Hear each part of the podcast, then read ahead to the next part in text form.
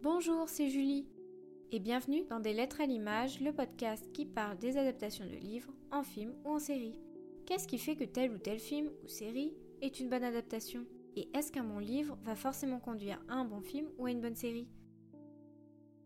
C'est ce qu'on va essayer de voir aujourd'hui avec l'adaptation du livre Petit Pays. Donc d'abord, le livre a été écrit par Gaël Faye, un auteur originaire du Burundi et publié en 2016. Le livre a par ailleurs remporté le prix Goncourt des lycéens, puis a été adapté au cinéma en 2020 par Éric Barbier. Je vais dans un premier temps vous faire un résumé de l'histoire, vous donner mon avis sur le livre puis sur le film, et ensuite il y aura une partie spoiler, mais je vous avertirai à ce moment-là. Le livre raconte l'histoire de Gabriel, surnommé Gabi, un enfant vivant au Burundi avec ses parents et sa petite sœur. On voit par la suite son enfance dans un pays où la guerre s'installe progressivement, suite au conflit politique qui distingue deux groupes, les Hutus et les Tutsis. Maintenant, je vais vous faire une sorte de critique du livre et du film sans spoiler. Concernant le livre, je trouve qu'il traite très bien de son sujet sans pour autant tomber dans le cliché. Je tiens notamment à souligner le travail d'écriture. Gaël Faye, donc l'auteur du livre, est avant tout un auteur-compositeur-interprète, c'est-à-dire qu'il écrit lui-même ses chansons. Du coup, il fait très attention au texte qu'il écrit et au message qu'il veut transmettre, et ça se ressent dans son livre. Le roman est écrit de façon très poétique, je dirais, et il n'hésite pas à soulever des problématiques comme le racisme, la perte des valeurs ancestrales face à la modernité, le chaos de la guerre ou même la crise identitaire. Je pense que les dialogues des enfants sont également très bien écrits, c'est-à-dire qu'ils ne ressemblent pas à des dialogues d'adultes mis dans la bouche d'enfants. Le rythme narratif du livre est également très bien soutenu, chaque chapitre se termine sur une phrase choc, sur des paragraphes qui nous donnent envie de continuer et nous tiennent en haleine jusqu'à la fin du livre. Concernant le film, je pense qu'il a vraiment très bien adapté le livre. Le film étant filmé majoritairement au Rwanda, les paysages sont absolument magnifiques et je tiens vraiment à souligner le jeu des acteurs, notamment des enfants et de la mère de Gabi, brillamment interprétée par Isabelle Cabano. Le film ne rechigne pas à montrer l'horreur de la guerre et surtout l'évolution progressive de la situation dans le chaos.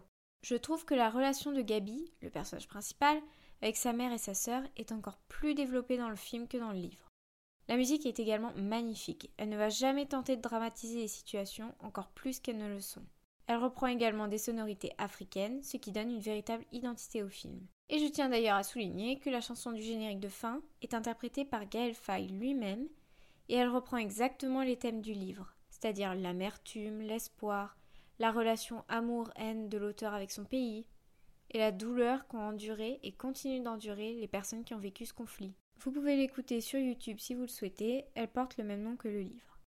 Je pense que la grande différence entre le livre et le film, c'est que le film est vu à travers des yeux d'adultes, tandis que le livre est vu à travers des yeux d'enfants. C'est compliqué de vous donner des exemples sans vous spoiler, mais disons que le livre, étant écrit à la première personne, certains passages sont empreints d'une sorte d'innocence de Gabi face à la situation, ce qui est compréhensible puisqu'il n'a que 10 ans.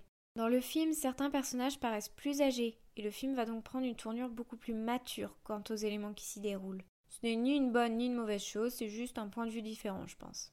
Alors maintenant, je vais rentrer plus en détail en abordant des points spécifiques du livre comme du film. Donc si vous n'avez pas vu le film ou lu le livre, je vous conseille de ne pas écouter ce qui va suivre au risque de vous faire spoiler. Donc c'est parti, comme je l'ai expliqué, le film respecte énormément l'esprit du livre et ce que l'auteur a voulu dire. Je trouve notamment que l'histoire du vélo montre bien l'évolution de la situation au Burundi, avec le comportement d'innocents envers ceux qui ont volé le vélo de Gabi. Dans le livre, les personnes accueillent Gabi avec politesse et respect et expliquent qu'ils ont acheté le vélo avec toutes leurs économies. Mais malgré cela, Innocent, le chauffeur de la maison, emporte quand même le vélo avec lui. La scène du film est tout aussi tragique, puisqu'on voit l'injustice de la situation des deux côtés. Gabi qui veut récupérer le vélo qui lui a été volé, et les parents du petit garçon qui l'ont acheté avec honnêteté. Je pense qu'on peut voir une sorte de parallèle avec la guerre telle que vue par l'auteur, c'est-à-dire une guerre qui ne présente que des victimes et aucun vainqueur. Il y a également un ajout que je trouve assez intéressant et qui reprend ce thème. Vers la fin du livre, le père d'Armand, l'un des amis de Gabi, se fait tuer. Gabi et ses amis apprennent alors que le coupable a été capturé et Gabi est obligée de le tuer. On ignore qui est cette personne, on sait juste que Gabi a gardé sa carte d'identité. Mais dans le film, à un moment, un Hutu vient se réfugier chez Gabi car il est poursuivi par des gens qui veulent le tuer. Gabi accepte de le cacher un moment, puis l'homme le remercie en s'en allant. Plus tard, même chose que dans le livre, le père d'Armand se fait tuer et le coupable est capturé. Sauf que là, Gabi se rend compte que le coupable en question, c'est l'homme qui l'a caché auparavant. Et il est, encore une fois, obligé de le tuer. Alors, on pourrait se dire que c'est une grosse coïncidence, mais je pense que l'intention des scénaristes ici, c'était de montrer qu'il n'y a pas de bons ou de méchants dans cette guerre. Il y a juste des personnes qui font des choix et des enfants qui en payent le prix. Je trouve que la relation entre Gabi, sa mère et sa sœur est beaucoup plus développée dans le film que dans le livre. Dans le film, Gabi va jouer avec sa petite sœur, Anna va défendre Gabi lorsque sa mère lui met une gifle, elle vient se réfugier avec son frère lorsqu'ils sont seuls dans la maison. Je pense que leur relation est vraiment très bien développée dans le film. De la même manière, je trouve que la relation entre les enfants et leur mère est aussi beaucoup mieux développée dans le film. La mère se moque du père de ses enfants, ce qui conduit Gabi à être en colère contre elle.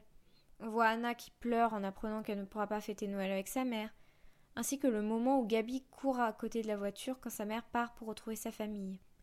Tous ces moments nous permettent de nous attacher à Yvonne, la mère de Gabi, et rendre son changement de personnalité encore plus tragique dans le film. Alors, une des choses que je reprocherais un peu au film, c'est le parallèle entre Gino et Gabi qui est un peu moins bien montré. Dans le livre comme dans le film, Gino et Gabi sont tous les deux enfants d'un père français et d'une mère rwandaise. Dans le livre, Gino est décrit comme un enfant qui se tient au courant de l'actualité, qui soutient le FPR au Rwanda et qui souhaite retourner dans ce pays, tandis que Gabi n'ose pas admettre qu'il veut rester au Burundi et continuer à vivre dans la paix. Mais je pense que le parallèle entre les deux enfants se distingue beaucoup plus nettement lorsque la situation va empirer. On a en effet d'un côté Gabi, qui n'aime pas la guerre et qui en a peur, et de l'autre Gino, qui veut se battre et retourner au Rwanda. Il dit même qu'il veut être craint pour être respecté et souhaite tenir Francis à l'écart de son quartier. À chaque fois, les actions de Gino sont vues à travers les yeux de Gabi, qui est, on pourrait dire, son opposé. Lorsque le président est assassiné, Gabi est inquiet, tandis que Gino est excité. Quand Francis est en train de les noyer dans la rivière, Gabi est prêt à laisser tomber, tandis que Gino refuse et se débat. Le caractère des deux enfants, qui se considèrent pourtant comme frères, va conduire à les éloigner progressivement l'un de l'autre. On voit ici la tragédie que cherche à illustrer Gaël Faye. On a des enfants, pourtant éloignés de la politique, qui finissent par prendre part au conflit et à se diviser entre eux. Gino et Francis veulent tous deux protéger leur quartier et venger la mort de leur mère en achetant deux grenades et en économisant de l'argent pour s'acheter une Kalachnikov. Je pense que la violence de leurs mots et de leurs actes a été un peu atténuée dans le film. Certes, on voit la colère de Gino dans le film, mais on voit pas à quel point il est prêt à prendre part à ce conflit. Néanmoins, je trouve que le film, comme le livre, ne présente jamais Gino et Francis comme des monstres ou les méchants de l'histoire. Gabi va même décrire Francis comme un simple enfant qui faisait comme il pouvait dans un monde qui ne lui donnait pas le choix. Et ça, je trouve que le film l'a très bien montré. Je pense par contre que la mort de et de ses enfants, et surtout les conséquences de leur mort, sont beaucoup mieux amenées dans le film. Dans le livre, lorsque la mère de Gabi et Anna, Yvonne, revient, elle s'installe pour manger, puis elle raconte comment elle a découvert les corps des enfants de dans la maison. Puis la nuit, elle va voir Anna et lui raconte comment ses cousines et son cousin sont morts. Et elle lui répète cette histoire toutes les nuits jusqu'à ce que Gabi le rapporte à son père et qu'Yvonne, hors d'elle, finisse par frapper sa fille et à s'en aller. La scène est violente, mais je pense personnellement qu'elle n'est pas aussi violente que dans le film. Dans le film, lorsqu'Yvonne revient, c'est la même chose que dans le livre. On ne reconnaît plus la femme de caractère qu'elle était auparavant. Mais ici, elle ne parle pas au moment où elle arrive. On la voit juste s'asseoir dehors, l'air hagard. On sait donc qu'il s'est passé quelque chose de grave, mais on ne sait pas quoi. Puis vient la nuit on voit Yvonne réveiller sa fille. Et c'est là qu'on apprend ce qui s'est passé. La scène est violente puisqu'Yvonne accuse presque sa fille d'être vivante alors que ses cousines sont mortes. Puis elle exige qu'Anna chante avec elle une chanson dans la langue du Rwanda et devient furieuse en constatant que ses propres enfants ne connaissent pas la langue de sa famille. La scène se termine avec Anna blessée par sa mère et qui part à l'hôpital.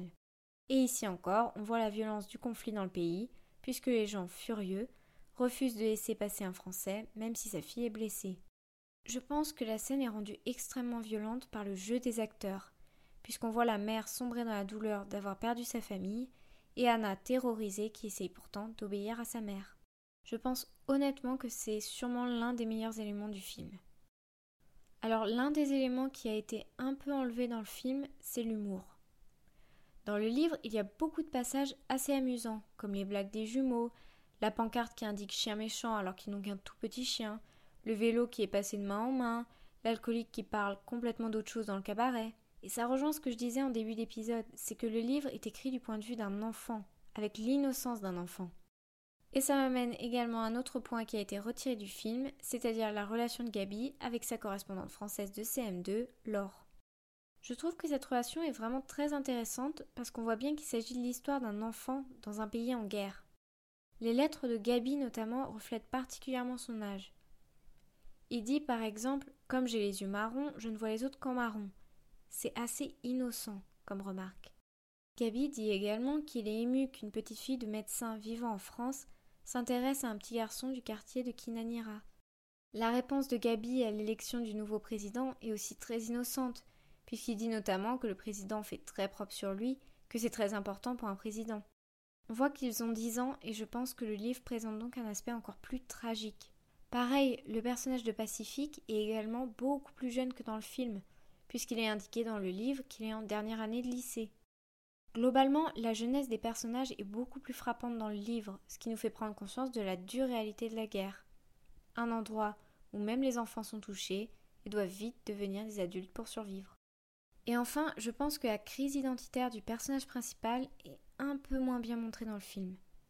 Alors certes, comme dans le livre, la mère de Gabi dit que ses enfants sont les enfants d'un Français, qu'ils sont blancs, et la grand-mère de Gabi vu que ses petits-enfants parlent la langue du Rwanda, mais on ne voit pas vraiment le point de vue de Gabi là-dessus.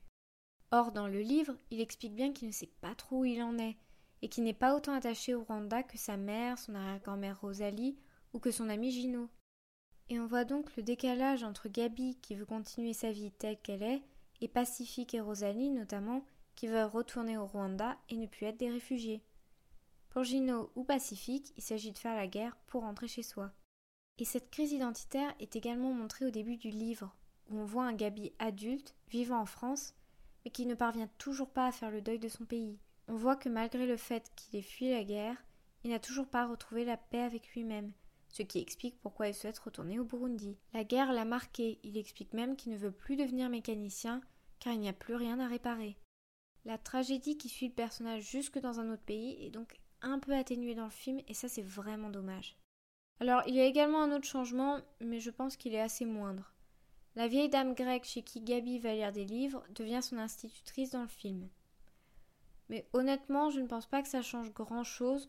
On voit toujours bien la paix qu'apportent les livres de Madame Economopoulos. Alors, il y a cependant quelque chose que j'ai beaucoup aimé dans le film. C'est lorsque Gabi lit le journal d'Anne Frank et qu'il a l'impression que lui-même aurait pu écrire ces lignes. Le nom d'Anne Frank n'est pas mentionné, mais on le déduit et on voit le parallèle que fait Gabi avec le génocide que subissent les Tutsis. Pour résumer, je dirais que l'adaptation du livre est honnêtement très bien faite, et je pense que c'est également dû au fait que l'auteur lui-même a participé à l'écriture du scénario. Alors je pense que je conseillerais de lire le livre en premier, tout simplement parce que je trouve que Gaël Faye a véritablement un talent d'écriture. Mais le film, comme le livre, traite de leur sujet avec réalisme et ne tombe jamais dans la surdramatisation, et ça, c'est vraiment un très bon point. Merci d'avoir écouté cet épisode, on espère qu'il vous aura plu, N'hésitez pas à nous dire votre avis sur les adaptations dont on a parlé et à nous en recommander d'autres. Pour nous soutenir, n'hésitez pas à nous partager, à nous noter ou même parler de ce podcast à vos proches, ça nous aidera beaucoup. Et bien sûr, n'hésitez pas à vous abonner au podcast pour ne louper aucun épisode. A bientôt dans des lettres à l'image.